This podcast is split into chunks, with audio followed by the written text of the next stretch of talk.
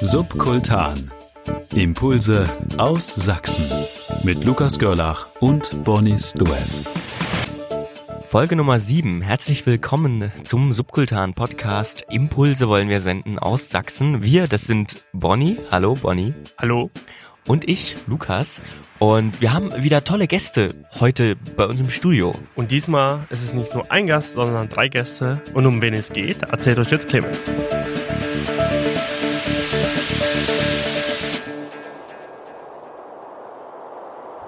Hört ihr das? Das ist die Stadtluft von Dresden. Über Dresden wird viel geschrieben. In Reiseführern zum Beispiel. Dort natürlich überwiegend Gutes. Die Leute sollen ja zu Besuch kommen in die schönste Stadt an der Elbe. Vor allem in letzter Zeit kann man aber auch andere Texte lesen. Oft ist die Rede vom braunen Dresden in der überregionalen Presse.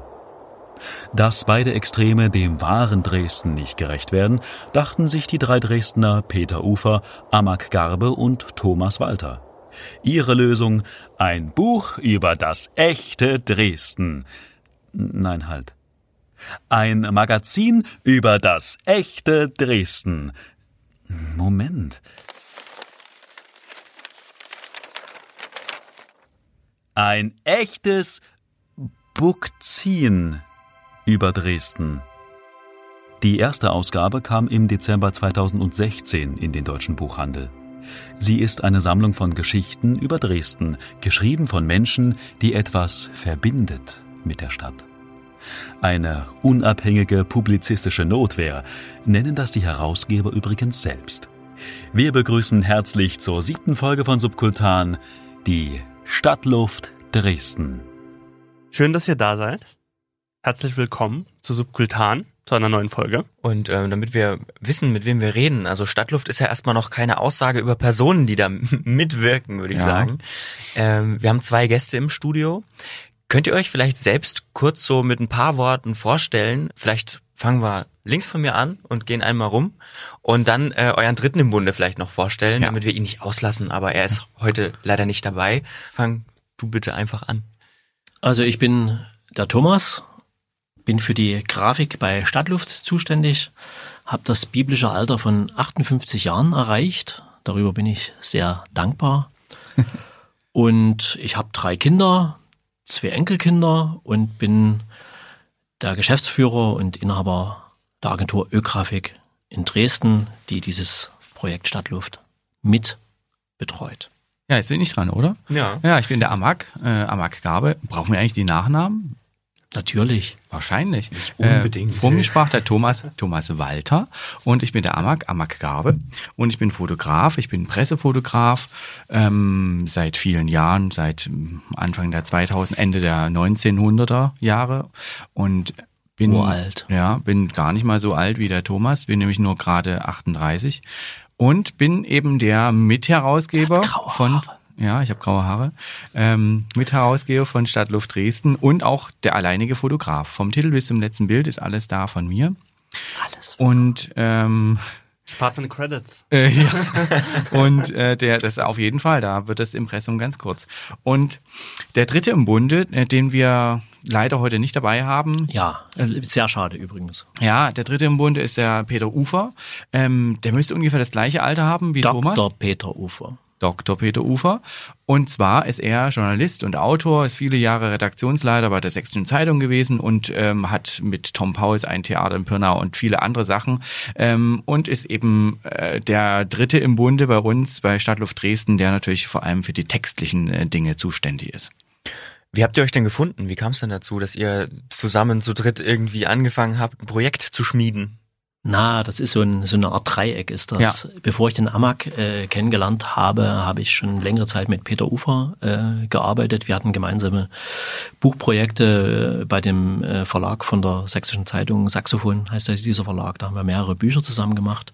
Und über Peter habe ich dann Amag kennengelernt, den ich bis dahin nicht kannte. Ja, und ungefähr genauso ist es umgekehrt bei mir gewesen. Ich habe sehr viel mit dem äh, Peter zu tun gehabt. Ähm, viele Reportagen und viele auch Buchprojekte, unter anderem eben auch ein äh, gemeinsames Buchprojekt mit äh, Thomas und äh, Peter und mir.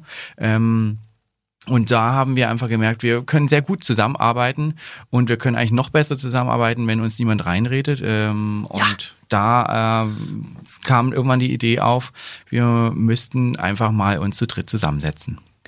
Und was dabei rauskam, liegt jetzt vor uns auf einem Tisch, was man natürlich als Hörer nicht sehen kann. Äh, ein, mh, ja, ein äh, Bookzin. Vielleicht kann man es hören. Ja, man kann es hören. Ja. Das ist es, sehr wertige, ähm, bunt bedruckte Seiten, auf ja. jeden Fall. 144 wir festgestellt. 140. 140. Wir wollen nicht übertreiben. Okay, okay. Das nächste dann. genau. Und äh, vielleicht mit, erklär dir erstmal ganz kurz, was überhaupt ein Bookzin ist. Ein Bookziehen ist etwas, was es nicht gibt. Ja. Eine Und Erfindung von uns. Eine Erfindung, weil ähm, angetreten sind wir eigentlich mit dem, mit dem Plan, ein Magazin zu machen. Ein Magazin zu dem Thema Dresden, Stadtluft Dresden Magazin. Und wir haben uns dann, wir haben eine ganze, ja, zwei Jahre vielleicht. Drei Jahre. Drei Jahre Anlaufzeit, haben immer wieder Dinge abgeprüft, abgecheckt, haben die Finanzierung äh, abgeprüft und haben festgestellt, dass ein Magazin als solches nicht funktionieren wird, sondern haben uns entschieden, dieses Produkt irgendwie in den Buchhandel zu platzieren. Und es gibt da bestimmte Dinge, die da zu beachten sind, nämlich dass äh, Quartalszeitschriften, also die viermal im Jahr erscheinen, die können im Buchhandel platziert werden. Andere Zeitschriften werden grundsätzlich nur im Zeitschriftenhandel platziert. Äh, diese Sache im Zeitschriftenhandel zu platzieren, wäre äußerst kompliziert geworden. So. Da wir ja nur einmal im Jahr erscheinen ja. wollen. Und die zweite Schiene ist gewesen, dass wir versucht haben, auch über diese drei Jahre, äh, das über Werbefinanzierung hinzubekommen, das Ganze irgendwie. Und wir haben uns davon verabschiedet ähm, und haben gesagt, nee, wir müssen etwas anderes tun. Wir haben die Partner auch entsprechend gefunden, jetzt für die erste Ausgabe. Und haben sozusagen ein Buch gemacht, was aber Magazincharakter hat. Und deswegen haben wir gesagt, jetzt müssen wir irgendwas finden, wie läuft das? Ja, Buchziehen. Genau, äh, ein magaziniges Buch oder ein buchiges Magazin. Das Beste eben sozusagen aus den beiden Medien haben ja. wir damit vereint, weil wir natürlich eben aus der Medienbranche kommen, aber eben auch aus der Buchbranche. und damit haben wir ein wirklich sehr ungewöhnliches Wort äh, kreiert, was auch viele ähm, relativ merkwürdig finden. Das befremdet aber, viele. Das befremdet in der Tat aber, viele, aber äh, damit bleibt's hängen. Das genau, ist eigentlich äh, eine gute sich. Strategie. Ja. Bukzin eben. Finde ich halt auch eine sehr spannende Sache, weil es das ja so auch noch nicht gab. Also in der Form auch vor allen Dingen in Kombination ein Stadtmagazin rauszubringen. Mhm. Kann man, wie reagieren denn die Leute, wenn sie im Buchhandel darauf treffen? Habt ihr das schon irgendwie beobachten können? Äh, ja, also ich, ich äh, springe dir kurz mal ins Wort und zwar ähm, einmal ist es uns auch ganz wichtig, dass wir nicht als Stadtmagazin äh, wahrgenommen werden und auch natürlich auch ähm, war das auch nicht unsere Intention, sondern wir wollten ein ähm, ja eben ein Bookziehen machen über die Stadt. Das heißt, ähm, dass es nicht nur lokal erscheint und auch nicht nur lokal wahrgenommen wird, sondern eben auch überregional in ganz Deutschland erscheint das ja im ganzen äh, deutschsprachigen Buchhandel. Und da haben wir natürlich ähm, eine, eine ganz eigene ähm, äh, Wahrnehmungsweise, glaube ich. Und natürlich sind wir oft auch in Buchläden äh, aus privaten Gründen oder aus geschäftlichen Gründen und dann bekommen wir natürlich auch gut mit, ähm, wie das äh, dort platziert ist, zum Beispiel, das ähm, unser Buch ziehen und wie das auch gekauft wird. Und es ist wirklich äh, erstaunlich, ähm, alle Buchhändler, äh, mit denen wir gesprochen haben bisher, sind selber äh, erstaunt, wie gut das A funktioniert und wie oft das auch gekauft wird. Also dass es mm, mehrfach so ist, dass ähm, Kunden das nicht nur einmal, sondern zwei oder zwölfmal habe ich zum Beispiel auch gehört, äh, auf einmal kaufen, weil sie sagen, das ist genau das, was man gerne ähm, den Verwandten, den Freunden und Bekannten äh, verschenken will. Funktioniert das auch überregional gut? Es wird deutschlandweit bestellt, haben wir vom Verlag erfahren. Allerdings habe ich noch keine Zahlen, aber ich kann mir gut vorstellen, dass die ganzen Exil-Dresdner, die es ja nun wirklich überall gibt, äh, dieses Buch im deutschsprachigen Raum wirklich bestellen. Weil meines Erachtens nach, wenn man jetzt mal nachguckt, irgendwie was es so alles gibt, gibt es diese Art von Publikation wirklich nicht zu Dresden. Also da haben wir irgendwie eine Lücke besetzt, was wir von Anfang an vorhatten eigentlich. Ja, es ist auch, ähm, wenn ich auch noch mal kurz unterbrechen mhm. darf, das ist ja auch das, was uns ja ganz wichtig war, da sind wir noch gar nicht drauf gekommen, ähm, was eigentlich der Hintergrund ist. Ähm, wir wollten ja ein Bookzin, ein magaziniges Buch machen, was eben völlig frei ist von PR-Texten und gekauften äh, Texten und äh, Schönfärbereien. Ähm, davon gibt es sehr viele und über Dresden auch gut gemachte und schlecht gemachte und so weiter, aber vor allem eben immer mit ähm, der, der Grundnote, wie gemütlich das schöne Barockcafé Sachsen-Dresden ist. Und ähm, das ist es ja nicht immer. Und ähm, das ist auch ja natürlich auch unser journalistischer Anspruch, dass wir Geschichten erzählen, die mit der Vergangenheit und mit der Gegenwart zu tun haben, die auch ähm, gesellschaftsrelevant sind, nicht nur für Dresden und Sachsen, sondern auch ähm, für den Rest der Bundesrepublik. Da kommen wir ähm, schon zu einer wichtigen Sache und zwar dem Inhalt und dem Grund, warum ihr das eigentlich macht, warum ihr das gedacht habt. Das äh, allerdings ähm, haben wir uns überlegt, machen wir doch äh, am besten nicht hier, sondern machen wir doch einfach an der Stadtluft Dresden. Habt ihr Lust auf einen kurzen Spaziergang? Ja. Dann äh, verlassen Klar. wir die Heiligen Hallen Ja. und hören uns gleich wieder. Ja, wunderbar. Die Stadtluft von Dresden sehen wir jetzt quasi, ein Teil von Dresden, der Ja. nicht so bekannt ist. Ne? Der- Das stimmt. Die Friedrichstadt ist jetzt nicht so ähm, auf dem Schirm der meisten Dresdner und stimmt. auch Dresden-Kenner. Aber wird bald passieren, Warum? weil hier viel gemacht wird. Hier in dem Viertel wird viel gemacht. Stimmt, äh, Kulturkraftwerk. Genau. Ja. Jetzt geht's mit Dresden West quasi bergauf. Warum ist denn Dresden so beliebt bei Zuzüglern und bei Investoren vor allem? Ah, das fragen wir uns auch immer wieder. Das ist, Also es sind mit Sicherheit, es sind mit Sicherheit die Lebensbedingungen. ja. Die, äh, die ges- gesamten Lebensbedingungen ringsherum sind fantastisch. Also wir leben ja in einer Gegend, wo andere Urlaub machen. Das ist ganz einfach so. Ne, Sächsische Schweiz, Schlösser, Kultur, alles um uns rum, alles wunderbar und nur fünf Stunden bis an die Ostsee. Ja, aber natürlich, ähm, äh, für Familien ist das natürlich ideal. Man hat ja eine sehr grüne Stadt und Wald und Fluss immer sehr gut verbunden. Das ist ja auf jeden Fall ein sehr guter Grund, hier zu leben. Die Elbauen Ja. zum Beispiel. Welche Stadt hat das In schon? Dresden wurde immer viel erfunden auch. Kann man das so sagen, dass Dresden, dadurch, dass es wächst, allein schon das anzieht? Dadurch, dass man sieht, dass hier was passiert, dass sich, dass sich Sachen verändern vielleicht? Weil man hat hier, also man kann echt keine zehn Meter gehen, ohne einen Baukran zu sehen. Ja, das ist das Äußere. Das. Ich glaube, das ist so der äußere ähm, erste Eindruck. Aber ich würde jetzt Dresden nicht als die pulsierende Veränderungsmetropole empfinden. Nee, da ist Leipzig zu nahe. Ja, Und ich bin am Montag bin ich in Theaterkahn gegangen, in einer Zeit, wo auf dem Neumarkt vor der Frauenkirche also wieder die Montägler unterwegs waren. Und das ist schon für mich zumindest sehr, sehr befremdlich. Und das würde jetzt mit dem, was du gerade gesagt alle. hast, äh, nicht konkurrent sein. Also das ist schwierig. Also ich denke eher, das, das, das müsste normalerweise abschrecken. Ne? Also das Ganze, was jetzt passiert ist, so im letzten Jahr, im vorletzten Jahr hier in Dresden, müsste normalerweise Leute abschrecken, hierher zu ziehen, weil da sind ja schlimme Dinge unterwegs gewesen einfach in der Welt über Dresden. In gewisser Weise tut's das ja auch, zwar vielleicht nicht unbedingt die Zuzügler, aber die Touristen auf jeden Fall. Also das hat, da gibt's ja Zahlen. ja, genau. Das ist ja auch das, was ich äh, oder das wir natürlich auch sehen, äh, was sehr schwierig ist, wenn man äh, da als Stadt nicht ganz klar ähm, sich positioniert und schaut, dass eben Mittlerweile schon. diese große Touristenkulisse ähm, von Anfang an ja auch missbraucht wird. Verpestet das die Stadtluft oder hat das vor zwei, drei Jahren, als das alles angefangen hat, dass sich man sich nicht klar positioniert hat? Die Stadtluft, die ist mittlerweile äh, sehr, sehr äh, befeuert und angetrieben worden durch, durch genau diese Sache, die du gerade beschrieben hast.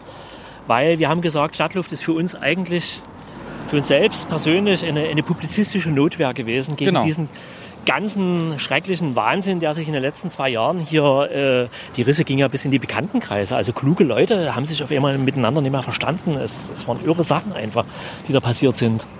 So wie man es äh, gelesen hat aus Geschichten 1933, 32, wo die Leute, auf die Nachbarn auf immer aufeinander losgegangen sind und solche Sachen irgendwie, das, das Eis ist sehr dünn. Genau, absolut. Sehr, sehr dünn. Wollen wir mal ganz kurz hier einen Halt machen? Erste Position sozusagen. Also ich bin jetzt auch atemlos nie, weil, weil, weil ich im Laufen Probleme habe, sondern das Thema regt mich auf. Ja.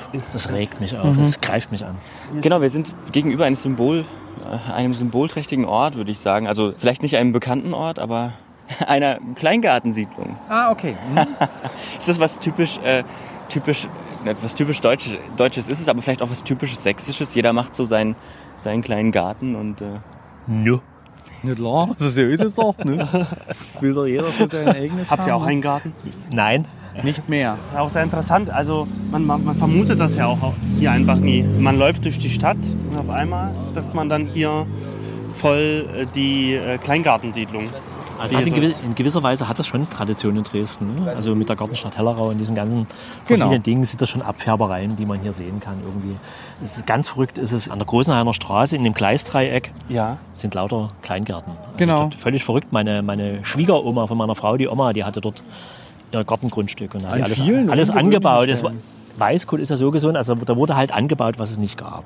Also insofern, das ist vielleicht hier auch im, im Osten vielleicht sogar noch mehr verbreitet als im Westen, weil das sind halt die Überbleibsel von der Mangelwirtschaft. Also wer einen mhm. Garten hatte, konnte Tomaten anbauen. Der hatte die Freiheit, jedes, Erdbeeren ne? zu haben. Erdbeeren, alles Mögliche. Das ist ja aber auch was, was Dresden geprägt hat. Ähm, die DDR-Zeit einfach. Massiv, ähm, massiv. Wie hat denn das Auswirkungen auf das heute?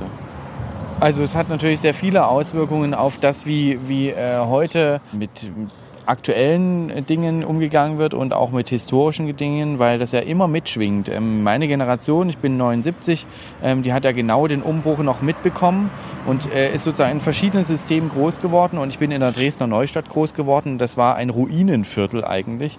Ich habe so ein bisschen so eine versetzte Nachkriegskindheit gehabt dadurch, weil einfach nebenan immer die Häuser äh, nacheinander zusammengestürzt sind und wir ähm, wirklich noch aktiv mit Kriegsschäden ja gelebt haben. Also ich denke, äh, dass die, die Zeit, die Dresden am nachhaltigsten beeinflusst hat, ist wirklich die Zerstörung 1945. Daraus hat sich ein, ein Mythos entwickelt, zum einen in der Bevölkerung.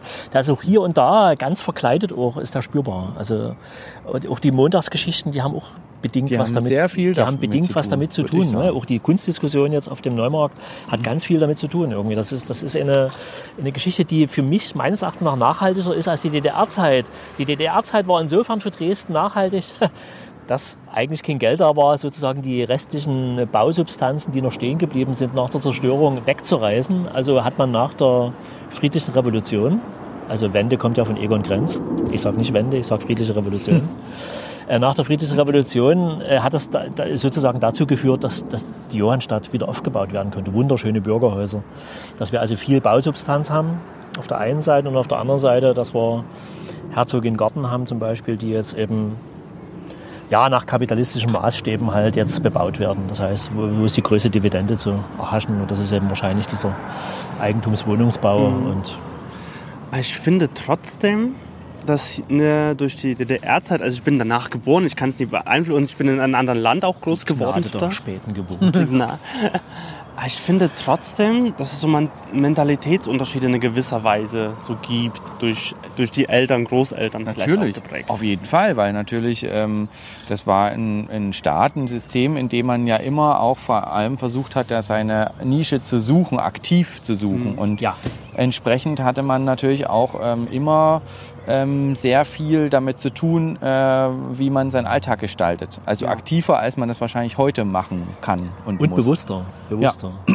Sehr viel, viel bewusster. Genau, also ich habe das Glück, aus dem Künstlerhaushalt zu kommen. Ich hatte wirklich eine absolut freie, sehr idyllische Kindheit gehabt ja. zu haben. Also die Wende kam genau zum richtigen Zeitpunkt oder die friedliche Revolution, um es mit den äh, neutralen Worten zu sagen. Da hatte ich das Glück, genau im richtigen Alter gewesen zu sein. Ähm, äh, etwas äh, später wäre es schon für mich komplizierter geworden, weil ich schon ganz früh angefangen habe, Schülerzeitungen zu machen und so weiter. Und das wären alles Dinge gewesen, die man zu DDR-Zeiten überhaupt nicht hätte machen können. Ich glaube auch ein wichtiges Thema.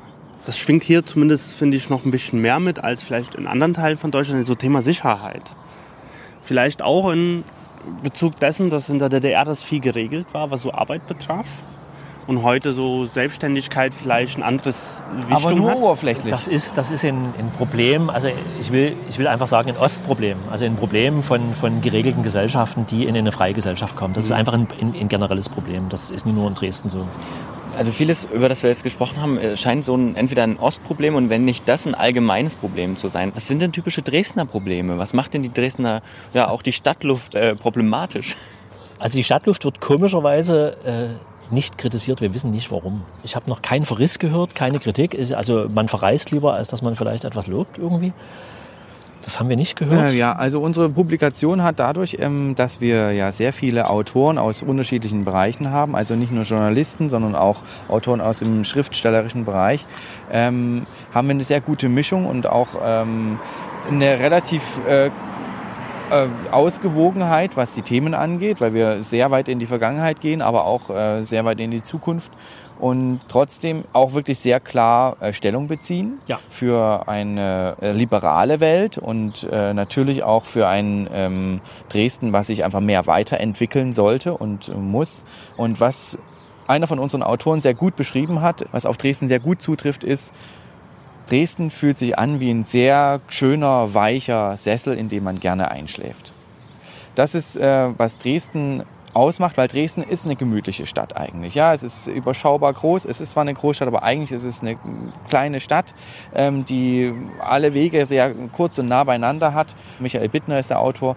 Der hat äh, einfach Berlin mit der Holzklasse beschrieben. Ja, er sagt, dort kann man nicht einschlafen. Da muss man immer auf Zack sein, um überhaupt mitkommen zu können. Und Dresden kann man sich gut ausruhen. Das ist das, was Dresden auch stark ausmacht, wenn man sich die Stadt ansieht. Es ist total idyllisch, wenn die Sonne mal scheint und das äh, Grün überall sprießt und die Elbauen sieht. So auf den ersten Blick ist Dresden natürlich ein totales Idyll und das lässt auch viele einfach ausruhen.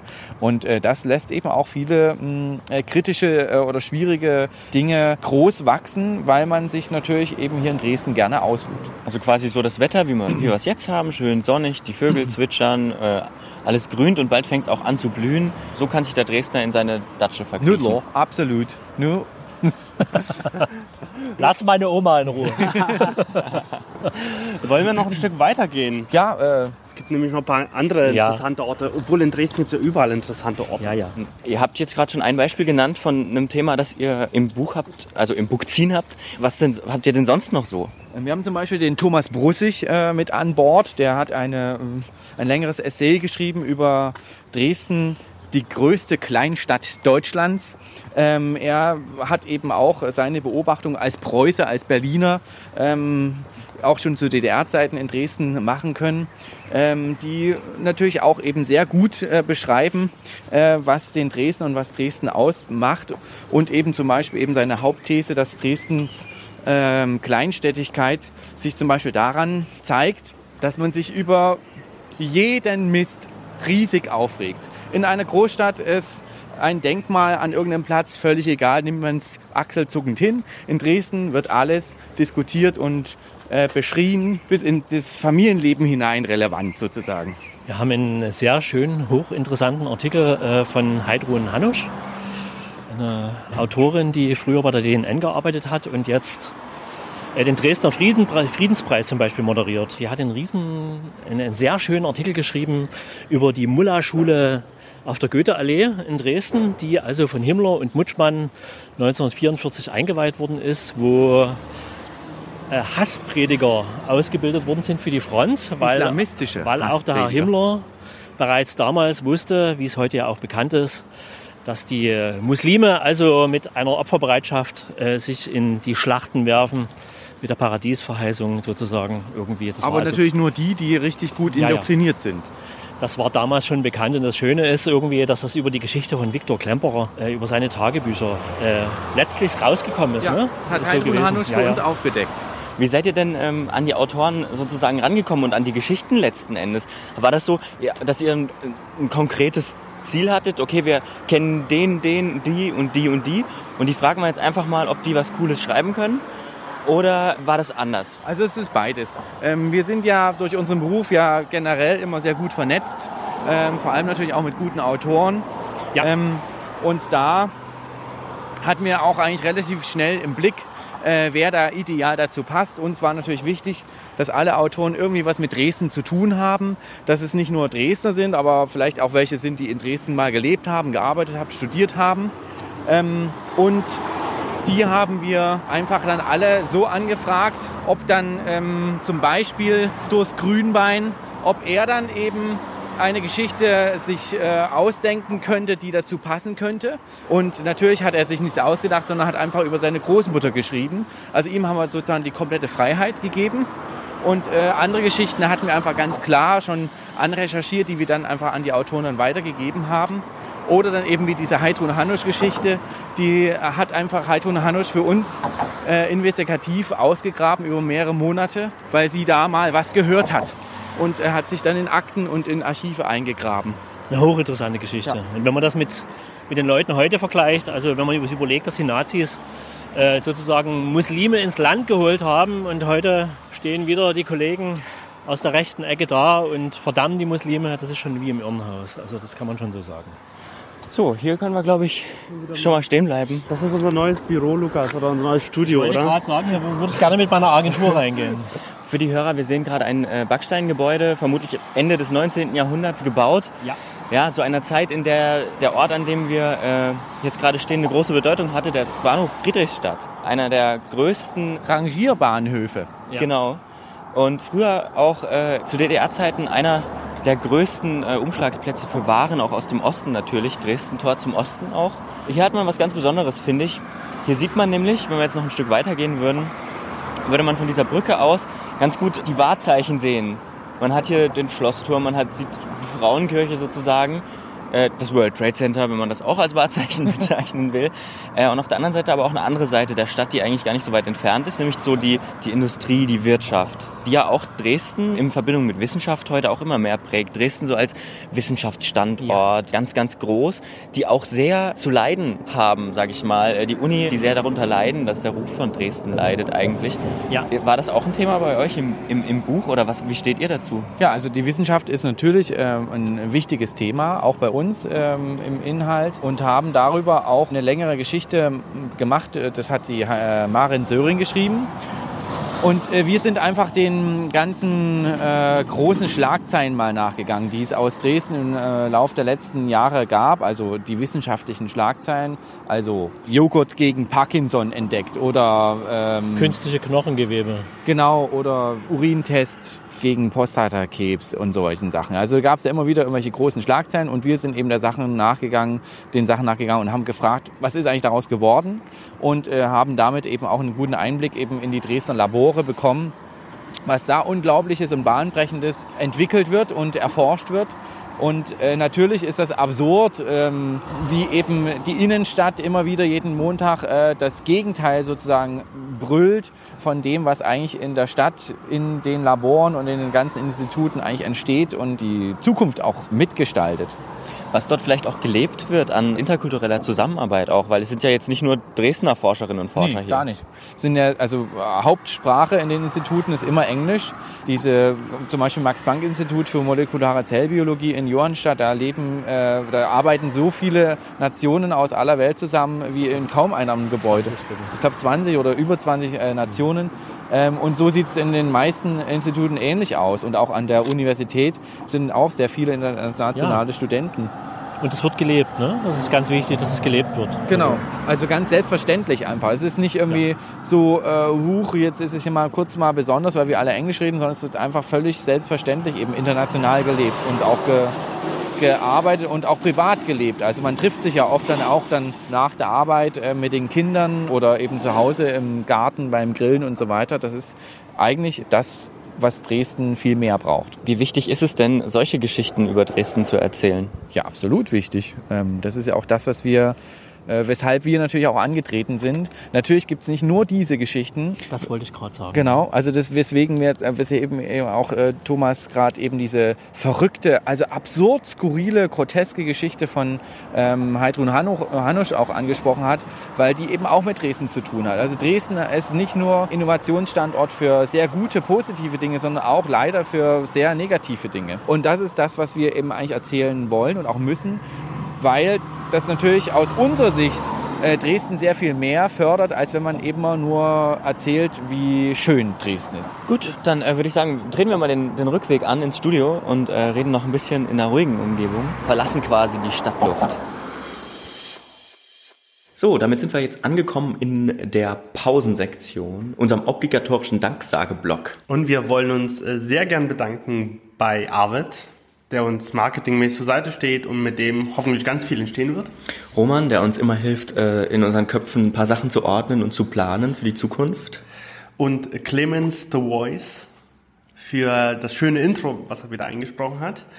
Und ihr könnt, wenn ihr den Podcast toll findet, uns unterstützen, indem ihr das teilt, liked, in die Welt hinaussendet und wir nehmen auch sehr gerne Spenden per PayPal an. Den Link findet ihr auf Facebook und in der Podcast-Beschreibung. Und damit gehen wir zurück ins Studio, alle Mikrofone wieder eingestellt und wir sitzen wieder auf unseren gemütlichen Stühlen und reden weiter mit der Stadtluft. Wir sind wieder zurück. Ja. Ja, puh, wir haben es geschafft. Haben viel Stadtluft eingeatmet. Ob mhm. das so gut war? Gute Verkehrsluft. Immer gut. Ich hätte kleine mal eine Frage. Wie arbeitet ihr zusammen? Wie, wie schafft ihr das in eure, wie habt ihr euer Team so gefunden über die Zeit? Gibt es so vielleicht eine Rolle, die jeder hat? Hm, wahrscheinlich äh, ist es relativ klar. Peitschenschwinger bin dann ich wahrscheinlich. ja, Amag, Amag ist das retardierende Moment. Das also ist richtig. am Ende läuft alles irgendwie über meinen Schreibtisch und dann am Ende auf den Schreibtisch von Thomas und dazwischen drin immer wieder mal äh, taucht Peter auf als ähm, äh, ja dazwischen äh, Reinfunker und Mitgestalter. Aber ich trete dafür immer den Amag. ja, wir treten uns immer alle ein bisschen. So eine Wechselwirkung, also eine ja, gewaltvolle ja. Wechselwirkung. Ja, nein, natürlich nicht. es ist äh, zu den, den digitalen Medien zum Dank äh, ist es so, dass wir uns eigentlich selten sehen. Wir sehen uns heute zum ersten Mal wieder seit Wochen. Aber ich habe ihm zum Geburtstag gratuliert. Ja, er hat mich angerufen. Also äh, akustisch funktioniert es sehr gut oder auch vor allem äh, virtuell per Mail. Ähm, da läuft die gesamte Planung eigentlich, weil wir natürlich in unseren Berufen äh, völlig eingespannt sind und äh, dieses Projekt ähm, bisher zumindest noch nebenher läuft bei uns. Ähm, und bei mir zum Beispiel sieht es so aus, dass es bei mir erst irgendwie ab nachts 22 Uhr oder so dann auch Zeit ist für Stadtluft Dresden, gerne auch bis 3 Uhr morgens. Ähm, ja, da freut sich die Familie. ja. Ja. Wie sah denn das eigentlich aus? Wie lange habt ihr gebraucht dafür sozusagen? Wie lange gibt's das Projekt bis oder wie lange gab's das Projekt bis zum ja, bis ihr das in der Hand hattet, was ihr jetzt in der Hand habt, äh, das Buch ziehen? Also ich glaube äh, 2014 äh, im Frühjahr oder Anfang, vor, früh Frühjahr oder so im April oder so 2014 haben wir ähm, zum ersten Mal zusammengesessen und das ja. geplant. Dann gab es eine sehr lange Konzeptionsphase. Natürlich immer wieder unterbrochen durch, durch die Tätigkeit, die wir alle haben. Ne? Also wir haben uns wirklich dann wochenlang nicht gesehen irgendwie. Haben dann immer wieder zwischendurch Meetings gemacht und im letzten Jahr ging es quasi im August ans Netz, richtig? Das heißt also, im August stand im Prinzip der gesamte Inhalt fest. Amag hat parallel zum Entstehen der Texte schon fotografiert. Peter hat schon redigiert in den Texten und ich habe angefangen zu gestalten. Wir waren also fertig äh, am 7. November, wenn mich nicht alles täuscht. 7. Ja. November, dann ja. ging das Ding in den Druck und war äh, am ersten Advent im Buchhandel. Man muss dazu sagen, äh, dass wir durch einen Glücksumstand einen Verlag gefunden haben, der diese Publikation, das Buch ziehen, also übernommen hat. Es ist ja auch heutzutage ein großes Risiko für einen Verlag, ein Projekt zu machen, äh, was noch nie getestet worden ist, also wo es auch keine, keine Erfahrung gibt. Und wir hatten die Erfahrung selber ja auch nicht. Wir hatten nur die Hoffnung, dass es gehen könnte und das hat sich also bestätigt, dass das wirklich geht, dass wir eine Lücke gefunden haben. Wir haben einen Verleger, der uns komplett in Ruhe lässt. Ähm, die gesamte inhaltliche Ausrichtung optisch wie inhaltlich, wie gesagt, äh, ist alles nur von uns. Ähm, der Verleger übernimmt eigentlich nur die technische ähm, äh, Variante bei der ganzen Sache, zum Beispiel eben konkret nur das Drucken und das Ausliefern in die Buchhändler. Ja, ja, das ist der Verlag der Kunst Dresden, der über die Jahre bis Husum verkauft wurde. Also die Husum Verlagsgruppe hat sozusagen den Verlag der Kunst vor zehn Jahren den Namen gekauft. Äh, das Schöne ist eigentlich an der ganzen Geschichte irgendwie, dass sich für mich ein Kreis schließt, weil ich komme aus dem Verlag der Kunst Dresden. Ich habe also dort als Anfang, am Anfang als Hersteller, dann als Werbeleiter, dann als Buchgestalter gearbeitet. In welchen 19, Jahren war das? 1980 bis 92. Ich ah, habe dort also noch richtig. den Professor Schuster kennengelernt, der mich unter seinen Fetischen hatte. Und habe natürlich auch die ganzen großen Autoren, die Witwe von Otto Dix zum Beispiel, habe ich kennengelernt. Mhm. Also das war, das war schon großartig, die Zeit. Dort Renommierter Verlag. Und, und gewesen jetzt, jetzt wieder dort. Verlag der Kunst und jetzt, jetzt ist also die Stadtluft wieder dort gelandet bei dem Verlag der Kunst Dresden, weil wir haben gedacht, Stadtluft Dresden muss natürlich beim Dresdner Verlag erscheinen. Der Verlag ist in Husum, aber der Verlag ist seit zwei Jahren über unsere Adresse sozusagen auch in Dresden, weil wir die äh, Verlagsrepräsentanz vom Verlag der Kunst Dresden für Sachsen sozusagen übernommen haben und Projekte von hier aus steuern. Mit uns meint Thomas übrigens Ö-Grafik, seine Agentur. Naja, aber mit Aber uns auch. vielleicht auch. Mit also uns durchaus. wahrscheinlich. Also, Also- es gibt verschiedene Projekte, die sich jetzt mit Peter und mit Amag zusammen ergeben, zum Beispiel Genau. Smart Leipzig. Ja. Das ist ja schon eine ungewöhnliche Position, ähm, dass, dass der Verlag sich nicht inhaltlich auch einmischt, oder? Ja, da sind wir ihm sehr, sehr dankbar dafür. Ja, also das kann man nur so sagen. Das ist aber auch uns das Allerwichtigste gewesen. Ursprünglich wollten wir das eben alles selber machen und haben aber gemerkt, das schaffen wir zu dritt überhaupt nicht. Wir brauchen einfach jemanden, der sozusagen diese technische Seite übernimmt. Ähm, und das ist uns natürlich auch bewusst, dass es äh, sehr ungewöhnlich ist. Aber wie gesagt, war uns das allerwichtigste Anliegen, dass wir völlig frei, unabhängig agieren und äh, arbeiten können, ähm, um sozusagen eine, eine maximal große Vielfalt auch gewährleisten zu können. Auf was mir als allererstes tatsächlich aufgefallen ist, als ich das zum ersten Mal in der Hand hatte und zum ersten Mal aufgeschlagen habe, ist, dass nicht auf der zweiten, auf jeder zweiten Seite irgendwie ein großes Werbeplakat ist oder jede zweite Seite einfach eine komplette Werbeseite ist, damit sich das äh, irgendwie finanziert. Es gibt nur einmal Werbung auf dem Ende, ne, von, von, von Lange und Söhne. Und die haben uns nicht reingeredet. Und äh, ansonsten ist es komplett werbefrei. Wie habt ihr denn das geschafft? Ja, wir haben da drei Jahre dran gesessen und geschwitzt. Wir Ähm, sind also an, an Vertriebsfirmen, die sowas machen, sind wir verzweifelt. Und die haben es nicht verstanden, was wir wollen. Die, haben, die überhaupt nicht Und verstanden. Wir, mussten das dann wirklich selber in die Hand wieder nehmen, dieses äh, Thema, was wir eigentlich nicht können, aber wir haben einfach wieder ähm, unsere Netzwerke eben ähm, äh, an, angeworfen und haben dadurch ähm, gute Unterstützer gefunden, die gesagt haben, das, was ihr macht, das ist eigentlich genau richtig und wichtig. Wir geben Summe X, damit die Autoren finanziert sind. Denn das sind äh, Autoren, wie ich ja schon vorhin gesagt habe, aus dem journalistischen und literarischen Bereich. Und das sind äh, Autoren, die so noch nie zusammen waren. Wir haben Peter Richter mit dabei, wir haben Durst Grünbein dabei, wir haben Thomas Rosenlöcher, wir haben ähm, Thomas Thomas Brussig. Haben wir dabei. Wir haben aber eben auch Journalisten wie eben die Heidrun Hanusch oder äh, Fabian Axel- Kinzelmann Axel oder. Axel Helbig das ist der oder Chef vom Ostra-Gehege, ähm, Andreas Berger vom MDR. Also viele verschiedene äh, Autoren, die Frank Richter. ähm, natürlich auch finanziert werden mussten. Und das ist das, was uns auch ganz von Anfang an wichtig war, dass wir diese Leute gut bezahlen können. Und solange das noch nicht stand, ähm, war das für uns auch noch nicht ähm, ein Grund, das äh, zu starten, das Projekt. Also erst seitdem wir wussten, dass wir das finanzieren können, dass wir die Autoren ordentlich und ähm, an, anständig bezahlen können, da konnten wir auch erst loslegen. Für den Gestalter und den Fotografen ist es natürlich ein Traum, ein Produkt zu machen ohne Werbung. Das ist Ja. Was spornt euch denn auch persönlich an, das Bookziehen zu machen? Weil es kostet ja eine Menge Zeit, eine Menge Geld. Was sind eure persönlichen Motivationen dahinter? Also bei mir ist es der Frust über die derzeitigen Zustände hier in der Stadt und die Liebe zu dieser Stadt. Das ist sehr ambivalent, das Gefühl bei mir. Also ich liebe wirklich diese Stadt. Ja, äh, wie wir sagen, ja auch ähm, respektlose Liebeserklärung. Ne? Ähm, Also als 1984 mein ganzer Freundeskreis quasi mich verlassen hatte Richtung Westen, äh, bin ich unten an die Elbe gegangen. Ich habe in, in Blasewitz gewohnt.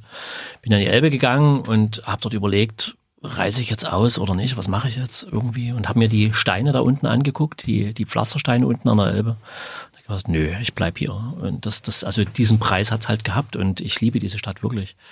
Und umso verzweifelter bin ich, wie es gerade um die Stadt bestellt ist. Und das ist Ansporn genug. Also das reicht. Ähm, meine Motivation ist ähm, ähnlich vielleicht. Ähm, ich gehöre zum Beispiel zu denjenigen, die Dresden verlassen haben auch. Ähm, ich war zehn Aha. Jahre lang, zehn Jahre Mhm. lang in Baden-Württemberg, was auch aus meiner Sicht wichtig war.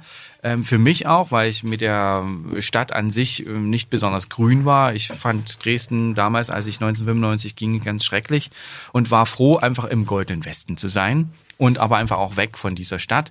Ähm, und erst dann im Laufe des Erwachsenwerdens und so weiter ähm, habe ich gemerkt, was Dresden ausmacht und habe mich dann äh, 2005 ganz bewusst wieder für Dresden und nicht für Berlin entschieden. Gott sei Dank. Ähm, und habe dadurch aber auch durch meine Außen, äh, durch meinen Außenblick auf diese Stadt viele Dinge anders und neu sehen und bewerten können ähm, und musste mich dann auch nicht mehr so viel wundern über viele komische Dinge oder auch viele gute Dinge, die aus Dresden kamen oder kommen. Ähm, und das ist zum Beispiel eben auch äh, ein Grund, äh, weshalb ich äh, Stadtluft Dresden mitgegründet habe und mitgestalte.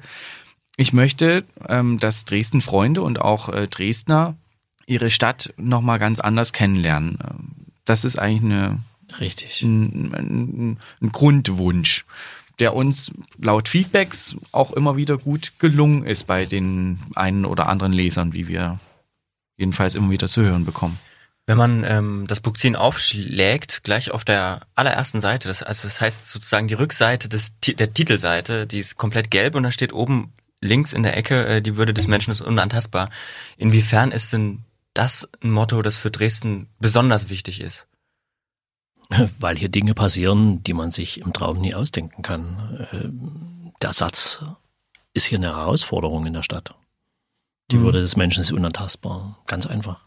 Wie kann's denn, äh, wie kann man denn, sag ich mal, mh, darauf hinarbeiten, dass der Satz keine Herausforderung mehr ist, sondern selbstverständlich? Ja. Äh. Ja, dass man den Menschen begegnet.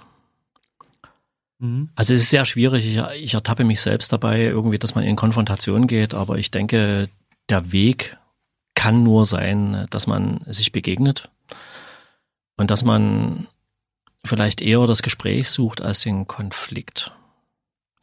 Das ist die einzige Möglichkeit. Also der Dresdner ist ja auch so, er möchte sich nicht gerne verbiegen, er ist ja auch ein bisschen was Besseres. Und äh, ich denke, dass schon auch eine gewisse Arroganz eine gewisse Arroganz mit dran schuld ist, äh, dass es zum Beispiel solche extremen Auswüchse hier in Dresden gibt. Also ein bisschen mehr Herz und ein bisschen mehr, bisschen mehr Weitblick so auf, auf das Fall. Ganze wäre wirklich super irgendwie. Also weil also man kommt mit den Leuten letztlich auch ins Gespräch. Ich hatte eine Begegnung, das war allerdings an dem 13. Februar, da hat so ein kleiner 15-Jähriger neben mir mit roten Haaren und Rucksack, hat sich die Kehle aus dem Leib geschrien. Polizisten sind Faschisten und immer wieder. Und ich habe ihm auf die Schulter geklappt, habe Junge, du ruinierst deine Stimme, das ist totaler Mist irgendwie. Und dann musste der dann lachen irgendwie. Und dann sind wir eigentlich ganz normal ins Gespräch gekommen und der hat, der hat das nicht mehr gerufen. Also ich habe dann gedacht, einfach entspannter, ein bisschen entspannter. Aber von allen Seiten natürlich, ne? Irgendwie, das ist wichtig. Dazu passt auch ähm, wir, äh, unsere sehr spezielle Doppelseite, die wir von Anamateur äh, gestalten ließen. Ähm, Anamateur, äh, eigentlich eine Bühnenkünstlerin, äh, haben wir gebeten, sich auf einer Doppelseite völlig frei auszutoben. Ihre Sicht, ihre Sicht auf, auf ähm, äh, die Stadt hat sie gezeichnet. Äh, sie hat sich einfach für uns äh, einige Wochen im Sommer hingesetzt und äh, zu Tusche und Papier gegriffen. Und ähm, da kann ich jetzt nur ein, ein, eine, eine Stelle vorlesen. Man muss sich vorstellen, da sitzt ein dicker, bräsiger Mann im sehr gemütlichen Sessel und der sagt, nö, ich bin ja dafür, dass sich was ändert, wenn es so wird, wie es früher war, wie ich das kenne.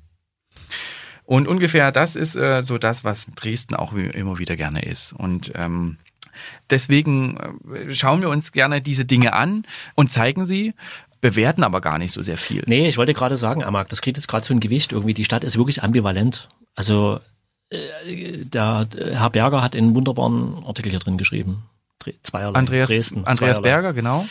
Also genau, es denke, gibt immer zwei Seiten. Ja. Die Stadt ist wirklich ambivalent und ich, ich glaube, das macht diese Stadt hier aus zur Zeit, dass sie ganz ambivalent ist. Also die hat eine unglaublich hässliche Seite und sie hat eine unglaublich schöne Seite. Ja, und das äh, zeigt eigentlich schon auch meinen Titel, äh, den ich mit dem Schauspieler Utz Pannige äh, gemacht habe. Man, man sieht äh, das idyllische Stadtpanorama ähm, äh, in äh, tollster Abendsonne.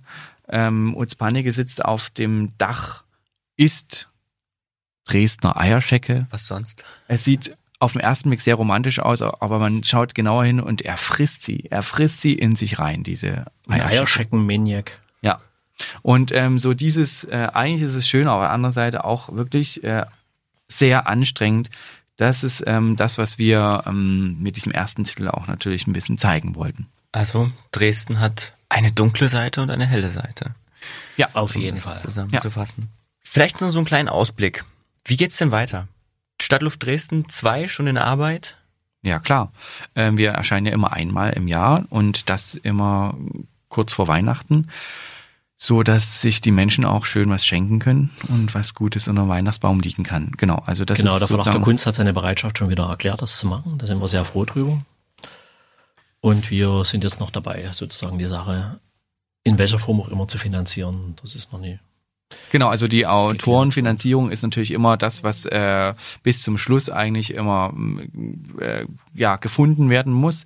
Ähm, die Themen sind aber trotzdem schon gesetzt und ähm, sind auch einige schon anproduziert. Das ist natürlich so, dass man auch alles relativ bald dann auch anlegen muss, aber ähm, die große Hauptkampfzeit wird natürlich im Sommer sein.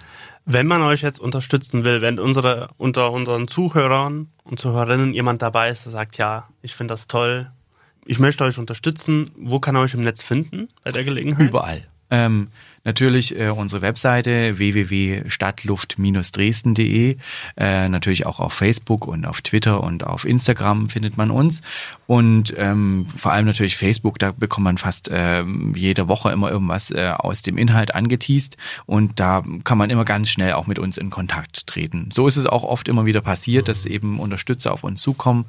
Ähm, genau, also sehr gern ähm, sind Aber, wir aber wir offen. wollen unabhängig bleiben. Das ist das ganz, Wichtige. ganz wichtig. Nach der ersten Nummer, nachdem sich das so ein bisschen als Erfolg rausgestellt hat, da haben sich dann plötzlich Leute gemeldet, wo wir dann doch leider gesagt haben, können wir nicht machen, wir machen uns da abhängig. Das ist das Problem. Ja, das muss man dazu sagen, ja. Ja, Also und man- wir vielleicht mal sehen, wie lange wir es durchhalten. Also kann man sagen, vielleicht Spenden und Kekse und Kuchen sind willkommen. So kann man sagen, ja. Schokolade Keks und auch. Kuchen? Dresden Eierschecke. Eierschecke, ja. Warum nicht? wir, haben, immer. wir haben noch äh, zwei Sachen vor, sozusagen, ähm, die ineinander übergehen ein bisschen. Wir besuchen euch sozusagen äh, nach dieser Aufnahme in etwa einer Woche bei einer Lesung aus Stadtluft. Ja. Aber vorher, wir haben noch Fragen, drei Fragen für euch. Äh, zwei davon könnt ihr beantworten. Eine müssen wir nächst, auf nächste Woche verschieben, weil die an Peter Ufer geht, Mhm, ja. den, der, der dann nächste Woche auch da sein wird.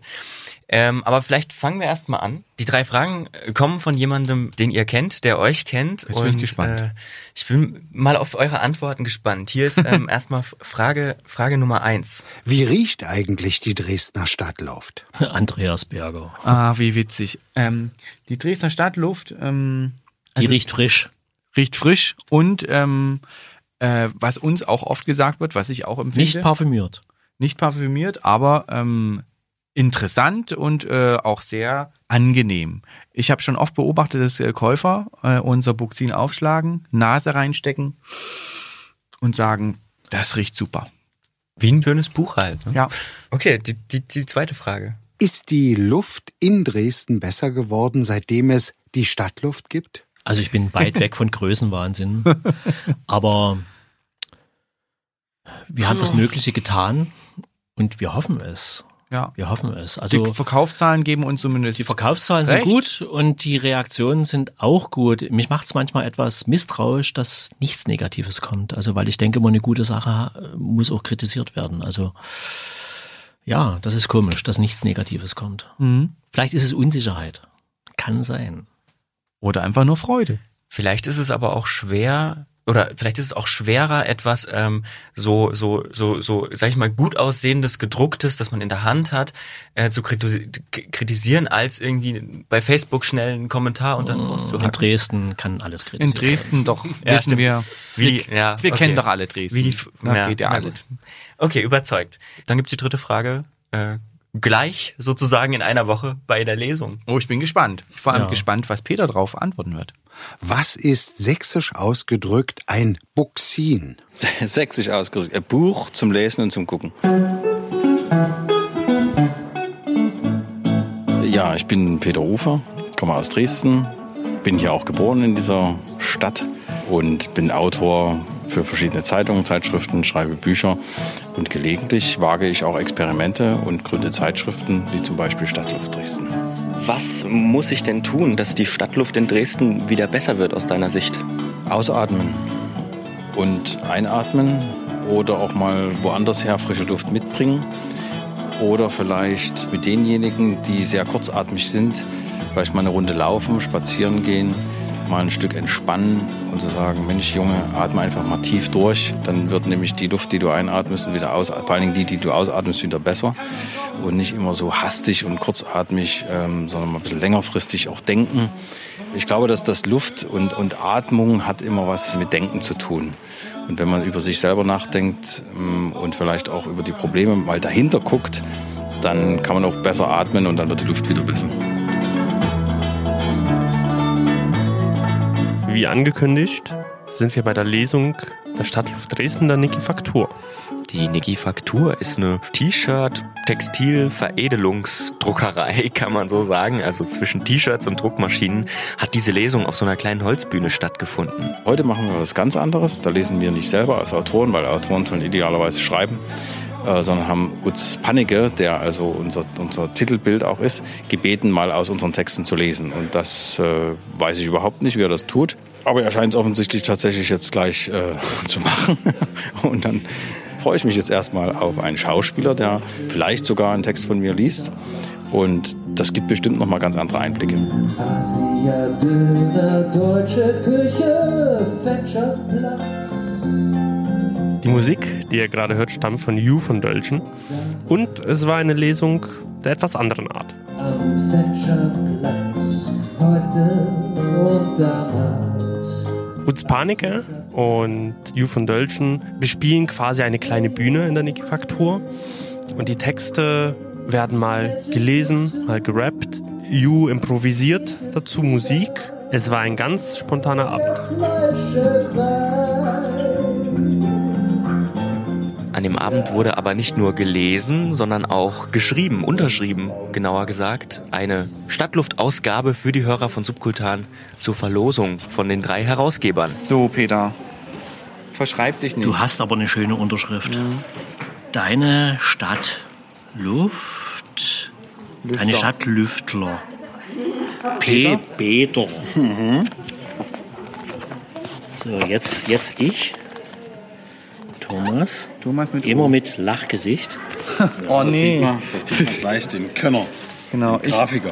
ich mach's ganz schlicht. Sieht super aus. Also das wird mal wertvoll, das steht fest. Und die unterschriebene Ausgabe verlosen wir. Alle Infos dazu findet ihr auf subkultan.audio unter dem Podcast. Und damit wollen wir uns auch von euch verabschieden. Vielen Dank fürs Zuhören. Vielen Dank den Jungs von Stadtluft fürs Dabeisein. Es hat uns sehr viel Freude gemacht. Vielen Dank für den schönen Abend in der Niki Faktur. Und wir hören uns nächsten Monat wieder bei der achten Folge von Subkultan. Also ich sage mal hier auf der ersten Seite, da steht was ganz Wichtiges, das würde ich jetzt gerne mal vorlesen. Das ist ein Satz. Ganz einfach, mit einem Punkt dahinter, kein Ausrufezeichen, nur ein einfacher Satz. Die Würde des Menschen ist unantastbar. Ich finde den Satz wichtig. Die Würde des Menschen ist unantastbar. Stadtluft Dresden.